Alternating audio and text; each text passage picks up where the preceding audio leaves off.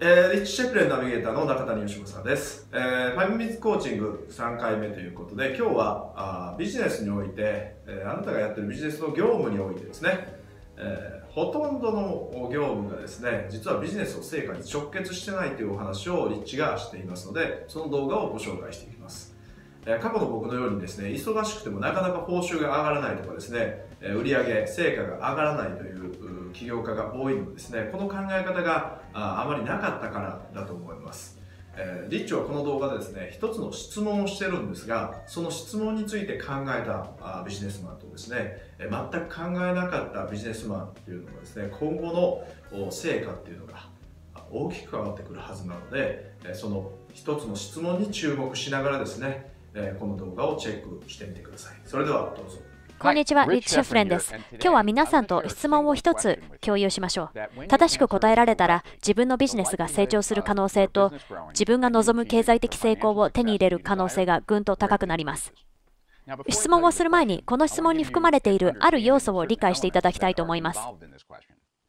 まず第一に、不動産業界では、最有効使用という用語があります。不動産業界で最有効使用という場合、それはある土地の価値を最大限に高めるために、そこにどのような種類の建物や家を建てればいいか、どのような開発をすればいいかということを意味します。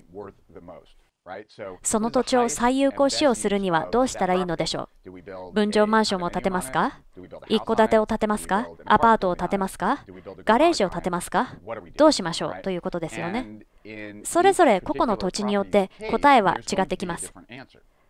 さて、このことを皆さんと共有したい質問に結びつけて考えましょう。質問は、現在あなたの時間の最有効使用は何ですかというものです。ご存知のように、ほとんどの起業家がこの質問に答えるのに苦労します。もう一度質問しましょう。現在、あなたの質問の最有効使用は何ですか？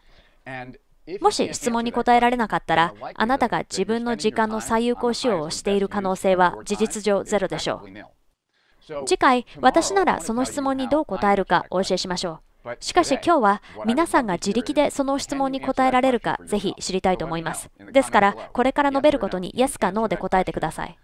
あなたは自力でその質問に答えられますか？あなたの時間の最有効使用とは何ですか？もし答えられたら、どうやってその答えが思い浮かんだか教えてください。どうして自分の答えが正しいとわかるのですか？ぜひフィードバックを聞かせてください。あなたはその質問に答えられますか？そしてもし答えられたら、どうしてその答えが正しいとわかるのですか？次回、私ならどう答えるかお教えしましょう。より高い利益のために。以上、リッチシェフ。えー、いかがでしたでしょうか？そもそもですね成果の上がる時間の管理方法があるということすら、えー、知らなかった方が多いんじゃないでしょうか。実はこういった情報っていうのは世間にほとんど出回っていませんですので、えー、勉強した方っていうのも非常に少ないはずです。で、えー、僕もですね過去の僕も